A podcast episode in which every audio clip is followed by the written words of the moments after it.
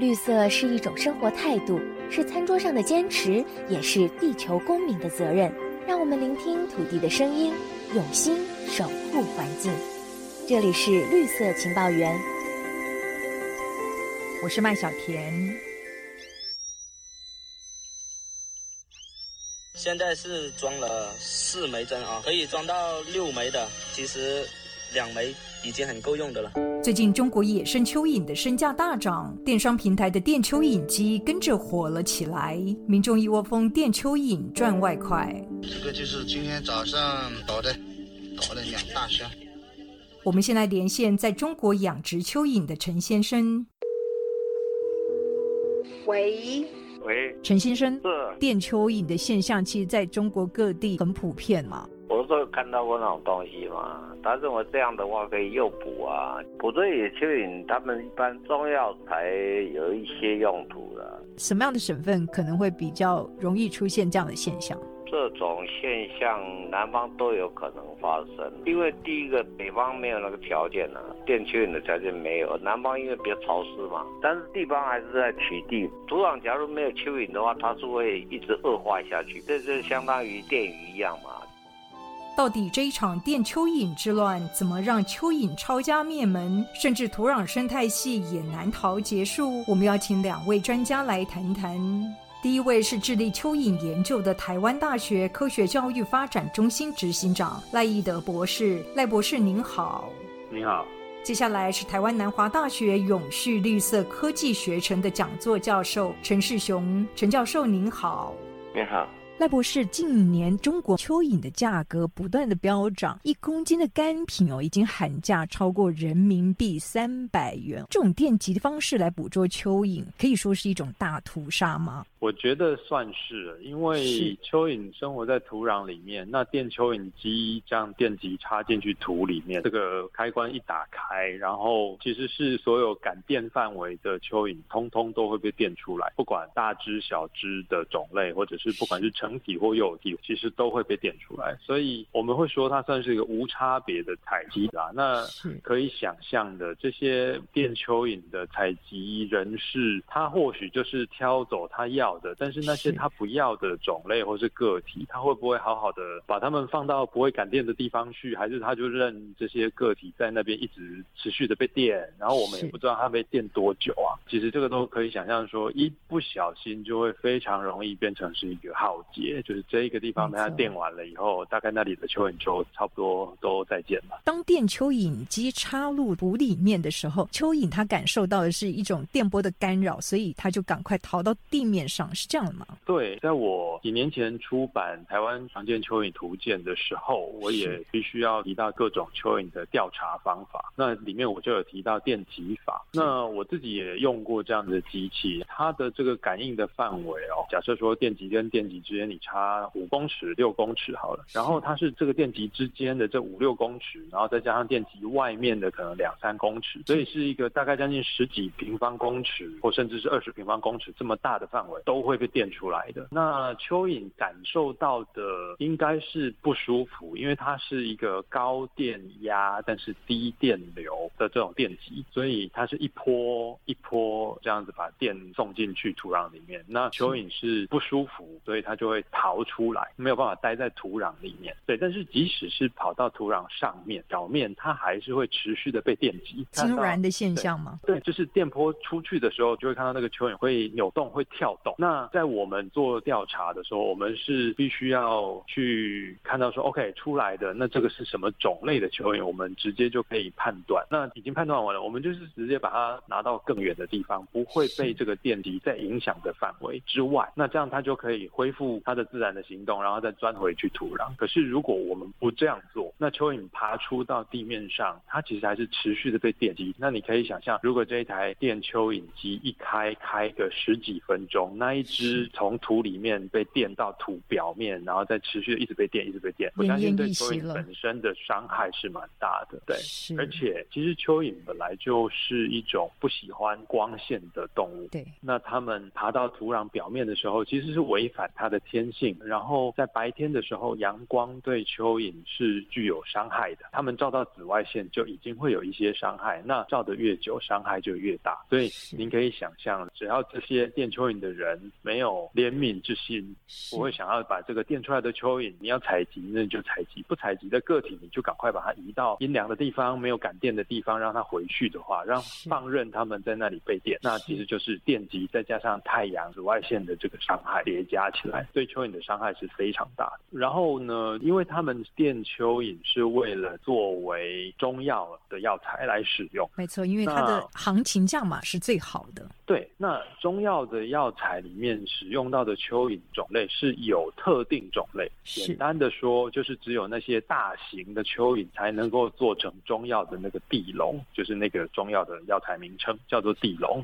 那大型个体至少要长个二十公分左右，甚至更大，那样子大只的种类它才会需要。那其他的种类小型一点的，或是一般常见的体型，十多公分的那个体型，对它来说是没有用。可是那个才是大多数的种类。那只要这些机器这样子高功率，然后大家人手一机，那想的就是以竭泽而渔的这个方式去采集蚯蚓的话，我觉得讲起来就觉得非常令人焦虑、担忧的状况。那么，我们如果以蚯蚓的栖息的土层的深度来看的话，是不是多数的蚯蚓都难逃结束呢？是，呃，我相信是这样，因为大部分的蚯蚓其实都栖息在土壤三十公分深度以内的这个范围。有一些比较大型的，也就是说我们所谓的贯穿型的蚯蚓种类，它们是可以挖到比较深的地方，可能可以达到一公尺甚至更深的这个深度。那那样子的个体，其实也应该是比较是。这些采集蚯蚓来做成中药药材的人，他们要的，所以说他们这样子一点，就是三十公分以内的这些蚯蚓，当然就是全部都会被影响到。可是他们实际上的要的应该是更深的那一些比较大型的种类，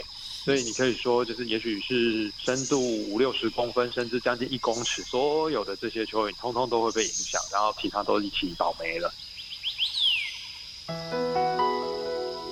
陈教授，所以这意味着整个土壤生态系可能都连带受到波及、受到影响。对对，没错，生态系其实很重要，它的平衡，然后它的多样化非常重要。可是如果这个农民糊里糊涂就是电蚯蚓啊，那就把它通通弄死掉。其实，在电的过程也会影响到其他的生物了，所以这是愚蠢的行为了。本来一公斤的那个干土龙大概只有七十块，现在变成三百多块，大家就抢着去收集这个东西，所以其实不对的。那我们都知道蚯蚓对土壤非常重要。我们经常讲说蚯蚓啊，还有包括这里头的细菌啊、真菌啊、藻类啊这些东西，在土壤里头，它其实是我们忠心耿耿的员工。所以赖博士，事实上我们看到抓蚯蚓早就是中国农村的特色产业。当中海南省呢，其实有不少地方抓蚯蚓几乎是到了一个疯狂的程度啊，甚至农民他们会使用除草剂或者是杀虫剂制成的药水来滥捕蚯蚓。这当中您看到什么样的危机呢？我觉得，如果是只有用电极的话。它勉强还可以说，就是影响蚯蚓以及其他的在土壤里面会感电的土壤动物。但是如果他们是用上了其他的药剂，不管是除草剂也好、杀虫剂也好，那这些药剂下去，不止对于蚯蚓个体有直接的伤害，对其他的土壤动物也会有伤害，甚至它是会破坏土壤的菌相以及土壤的结构的。所以那个其实造成的伤害性是更大而且更。长久电的东西毕竟是关机了以后就没事了，是我们可以这么说。但是加下去的这些药剂是会残留在土壤里面，然后它后续的影响是会有一段时间，所以那个影响是更大的。而且印象中我也看过海南岛上面也真的因为这些蚯蚓采集，已经搞到可能岛上的蚯蚓的族群大概都快要很难找了。所以当海南省的蚯蚓逐渐的消失。了电蚯蚓的现象在各省继续的接棒，这一场生态灾难又继续在其他的地方不断的复制重演。是，今天海南岛竭泽而渔嘛，这海南岛的蚯蚓种、蚯蚓族群已经被耗尽的差不多了，然后它就扩散到其他的省份，再去这样子采集的话，那其实是很有问题的。我们说这叫做公有地悲剧，就是只要这个资源是大家一起拥有的，没有人认为那是谁应该管理的话，那么经常就会变成是一个过度采集，然后最后资源耗竭的状况。可是其实因为表面上看不出来，那更容易被忽略。陈教授，那么海南地区农民发现滥捕蚯蚓，当地的橡胶、槟榔这些作物都已经出现产量锐减的情形。那么科学研究也显示，比起没有蚯蚓的土壤，有蚯蚓的土壤平均会让植物的生长增加两成。您也看到说，蚯蚓对于农业作物的生长，事实上扮演了一个关键性的角色吗？没错，我们经常讲啊，土壤里头这些免费的长工。一年三百六十五天都在不停的帮你工作，甚至你在睡觉的时候，他都在帮你工作。帮忙做什么呢？一个就是说，他是把那些植物不能吸收的有机物质，他把它转变成无机的矿物元素，供应植物养分嘛。所以这一部分就非常重要。因为我们为什么讲说有机农业比化学栽培出来的作物品质会比较好？就是很多时候取决于在那个微量元素。也就是说，我们如果用水耕啊，或者是用化学肥料来供应的话，那你就永远不会去考虑到某些非常关键而且非常重要的微量元素。所以以前那个 King 在写四千年的农夫，讲到东亚、中国、日本、韩国那些地区的农民，他们经过四千年的耕作，然后土壤还可以生产。那最重要就是他发现到当地的农民是把。所有从田里头收获的这些农产品，除了人吃了以后消耗掉以外，包括动物吃的，包括人的排泄物，全部最后都回到土壤，所以才可以维持那个土壤的生产力，这个几千年不会退化。所以这个就是强调那个有机质的概念。如果有机质很多，然后你有蚯蚓呢，有微生物来帮你分解，那最后它就回馈给你的作物。现在如果我们以蚯蚓来讲，它是里头的火车头，它先把比较大的有机这个腐熟的东西当做食物吃掉，吃掉以后它排泄出来叫做泥粪，它又又是微生物很重要的营养的来源，然后大家分工合作，最后就把这些有机物质里头的，包括氮、磷、钾、钙、镁、铁、锰、铜、锌这些东西，还有很多我们不知道的微量元素，甚至抗生物质，就把它回馈给土壤，回馈给作物。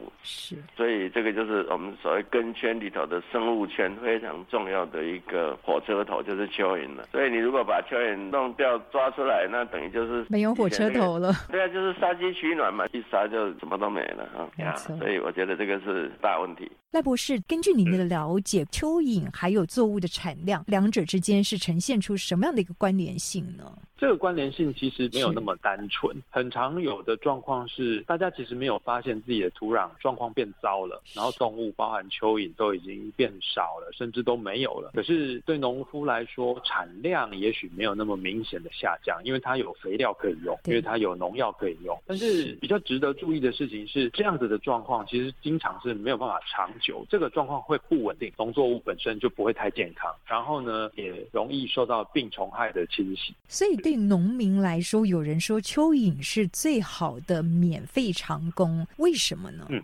蚯蚓对土壤啊，其实是有很多的帮助。例如说，蚯蚓就是钻洞嘛，就会让土壤维持着一个透水跟透气的状态，这个对植物根系发展是有好处的。然后呢，蚯蚓也会让土壤里面的菌相是维持一个比较好的菌相，它甚至是可以改造土壤的菌相，因为蚯蚓自己有肠道的菌相，所以它在里面吃，把土吞进去，然后又大出来，所以它其实是让土壤的菌相是维持一个比较好的情形。那甚至是它。他们这些吞食土壤，然后消化土壤里面的有机质的过程，它也可以把土壤里面的一些真菌的孢子啊或菌丝啊消化掉。那我们知道很多植物的病害其实都是土壤来的真菌造成的，所以其实有时候你的土壤，然后上面长的农作物，它的真菌病害是可以比较轻微，或许没有办法做到完全没有病，但是就是真菌病害都不会太严重。那这些林林总总的事情加起来呢，其实对于农业上来说都是有正。向影响。是，所以要说蚯蚓是农夫的免费长工，的确是可以这么说。我想，哎，只是这个长工平常看不到，所以大家会忘记它的存在。